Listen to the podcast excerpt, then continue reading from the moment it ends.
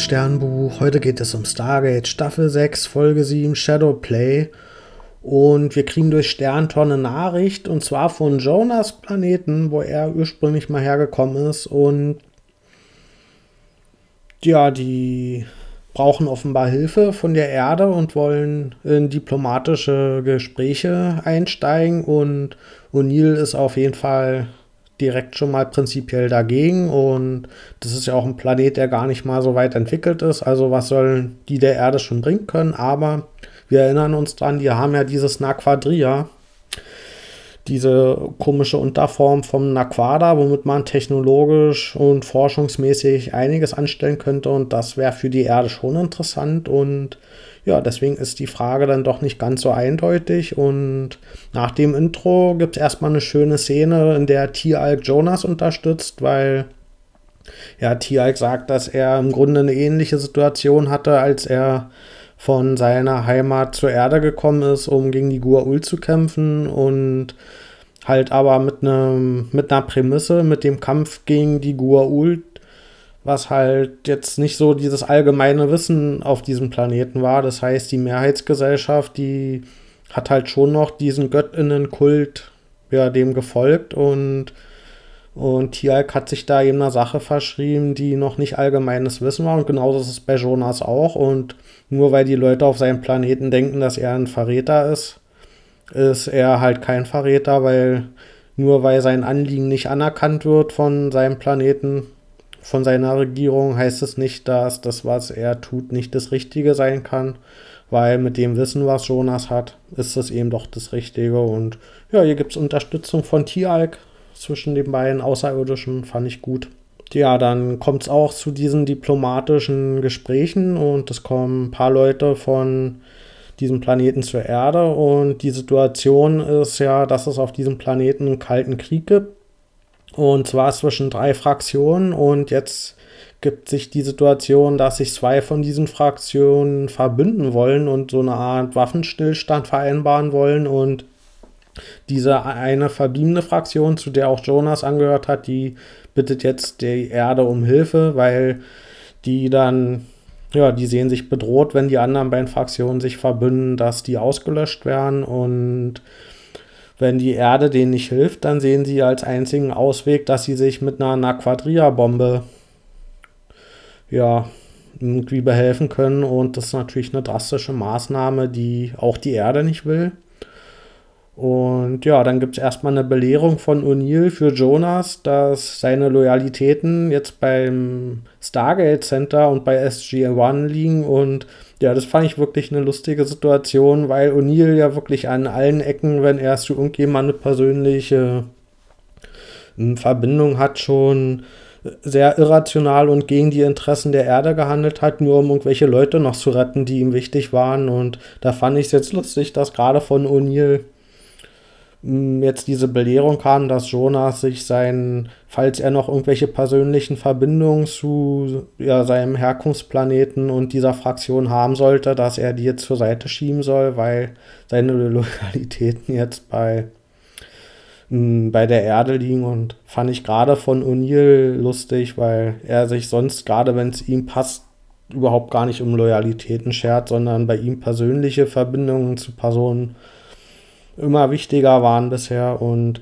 aber vielleicht ist es ja auch ein Zeichen für die Entwicklung von O'Neill, dass er ein bisschen ja, weiter denkt in Zukunft. Vielleicht hängt es auch mit seiner Verbindung zu Daniel jetzt zusammen. Also vielleicht nicht nur negativ zu sehen, sondern auch als Entwicklung von O'Neill. Und ja, einer von den Leuten von diesem Planeten, der erzählt dann, dass das einen Widerstand gibt im Untergrund.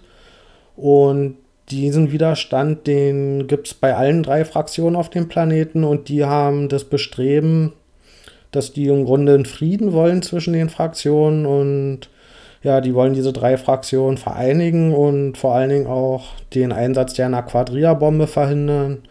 Und das ist dann so ein Punkt, der dafür sorgt, dass SG-1 dann eben doch zu diesem Planeten rübergeht und dann irgendwie die Hoffnung hat, diesen Widerstand zu kontaktieren und die vielleicht zu unterstützen. Und ja, offenbar haben die auch in der Bevölkerung mit der Zeit viel Unterstützung aufgebaut und vielleicht ist das ja ein Punkt, wo man ansetzen kann, um ja, diesen Konflikt irgendwie beizulegen, indem man diesen Widerstand gegen die Regierungen, die seit vielen Jahren diesen Kalten Krieg irgendwie immer wieder aufkommen lassen, damit vielleicht ja so eine Art Verbindung herstellen kann. Und ja, dann gibt es aber erstmal Verhandlungen zwischen SG-1 und der Regierung. Und das fand ich an sich schon schön inszeniert, weil da gab es einfach so spannende Spannungen zwischen den einzelnen Leuten und Gesprächen. Und da hat man gemerkt, dass irgendwie jeder Satz, dass da so eine Schwere drin ist und dass es wirklich um viel geht. Und wenn es schief geht, dann wird da halt diese Naquadria-Bombe fallen und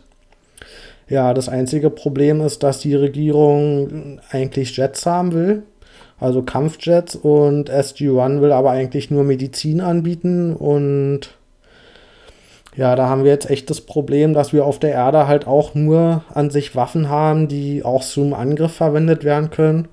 Also wir haben keine Technologie, die nur zur Verteidigung verwendet werden kann, die man halt mit gutem Gewissen handeln kann. Und da wäre eben dieses Naquadria von diesem Planeten genau die Lösung für, weil mit Naquadria kann man Schutzschilde bauen und das wäre eben eine Technologie, mit der man sich verteidigen kann, aber nicht andere Leute angreifen kann. Aber sowas hat die Erde noch nicht und deswegen haben wir wenig Sachen in diesen Verhandlungen, die wir anbieten können.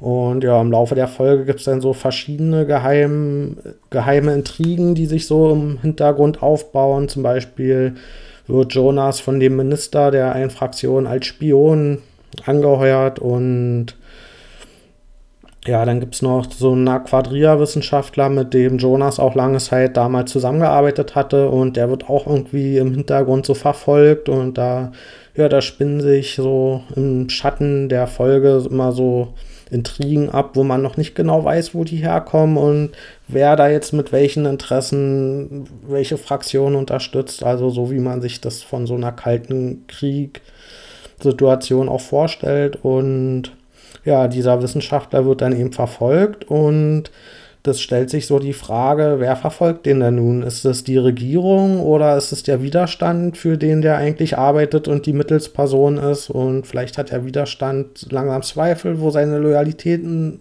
Loyalitäten liegen. Und ja, also das wird halt alles im Unklaren gelassen, aber nicht lange, weil wir erfahren dann, durch diese Naquadria-Forschung hat dieser Wissenschaftler durch die Strahlung Gehirnschäden von sich genommen und das hat dazu geführt, dass er Halluzinationen hat und dann kommt der ganz große Twist. Es gibt überhaupt gar keinen Widerstand. Das hat er alles nur in seinem Kopf so gedacht und für ihn ist es zwar real, aber in Wirklichkeit gibt es diesen Widerstand gar nicht und der Hammer ist, dass die Regierung das sogar wusste. Die wussten, dass, wenn man zu lange an diesem Naquadria forscht, dass das eben durch diese Strahlung diese Auswirkungen aufs Gehirn hat, wodurch man dann eben auch paranoid wird und Wahnvorstellungen hat. Und die haben das einfach geheim gehalten, weil sonst hätten sie ja keine WissenschaftlerInnen mehr gefunden, die für sie an diesem Aquadria forschen, was sie für ihre Bomben brauchen. Und deswegen haben diese Arschlöcher das einfach geheim gehalten und deswegen waren die eben auch kurz davor, diesen Wissenschaftler jetzt ja aus dem Weg zu räumen, weil sie halt bei dem auch langsam den Verdacht hatten, dass mm, ja, der langsam von dieser Strahlung beeinflusst wird und ja, also hier wirklich sehr unmoralisches Verhandeln oder Handeln von der Regierung und ja, aber was bringt uns das jetzt für die Folge? Mm, wir haben jetzt von diesem Wissenschaftler zumindest ein bisschen Aquadria, was der abgezweigt hatte von seinen Forschungen zur Erde gebracht. Das heißt, in der Zukunft können wir daraus vielleicht jetzt mal endlich diesen Schild bauen, der dann eben auch diplomatisch hm, uns viel bringen würde. Und ansonsten ist die Diplomatie weg jetzt mit dem Planeten. Also es gibt keine Verhandlungen mehr zwischen der Erde und dem Planeten und wir wissen auch nicht, ob die jetzt ihre Bombe einsetzen und vermutlich werden sie das tun, weil sie keinen anderen Ausweg haben. Und wenn sie diese Bombe einsetzen mit dem Naquadria, dann könnte das wiederum die Gur-Ult auf den Plan bringen. Weil wenn da so eine krasse Bombe eingesetzt wird, dann können die das vielleicht irgendwie mit ihren Messgeräten merken. Und Naquadria und Naquada ist für die Gua'uld natürlich immer interessant und das würde dann für die ein Hinweis sein, dass sie sich den Planeten vielleicht mal genauer angucken und dann mit ihren Pyramidenschiffen ja, bei diesem Planeten vorbeigucken. Das heißt, da werden es in der Zukunft vielleicht noch ein paar Konflikte bevorstehen mit dem Planeten, aber ja, in dieser Folge ist eigentlich alles ohne Ergebnis geblieben, was wir uns erhofft haben noch am Anfang. Und ja, am Ende sehen wir dann noch, wie Jonas mit diesem Wissenschaftler sich unterhält, der inzwischen auf der Erde ist und aber auch die Erdenmedizin, die wird seine Hirnschäden nicht lösen können und er, ja, der Jonas, der ist in dem Punkt, fand ich das ja, fand ich ganz einfühlsam gemacht, weil er ihm dann sagt, okay, sein Widerstand, der hat den Sieg errungen und die, ja, sein Planet, der ist jetzt quasi im Frieden und dann wird er eben in eine Klinik gebracht, die hoffentlich ja, sich angemessen um ihn kümmern wird. Hm, ich gebe für die Folge keine Sternbewertung.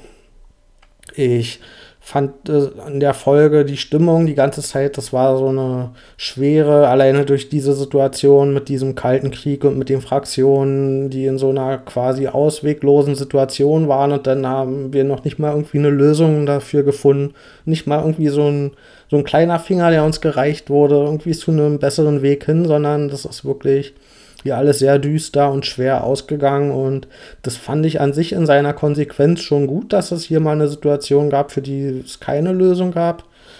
Aber ja, ich hatte so ein bisschen ein Problem mit dieser Pathologisierung, die wir schon wieder haben und ja, gerade so Schizophrenie als Twist, das ist wahrscheinlich genau diese Folge aus einer Zeit, wo das gerade so ein Trend war in Filmen und Serien, wo das der ganz große Twist war, dass eben eine Person irgendwie schizophren war und entweder gleichzeitig für das Problem verantwortlich war oder mh, alles gar nicht so war, wie wir das gedacht haben. Und das, ja, das finde ich erzählerisch schwierig, wenn so ja, Mental Health Probleme einfach nur für so einen Twist daherhalten müssen. Und wir haben ja in Stargate auch eine Geschichte mit Daniels Großvater zum Beispiel, der ja auch in der Klinik war weil er eben von dem Stargate wusste und dadurch, dass das Stargate eben ja auf der Erde geheim war, wurde er eben auch für verrückt erklärt und ist dann halt in eine Klinik gekommen und fand ich in der Vergangenheit die Darstellung oft sehr klischeehaft, wie damit umgegangen wurde und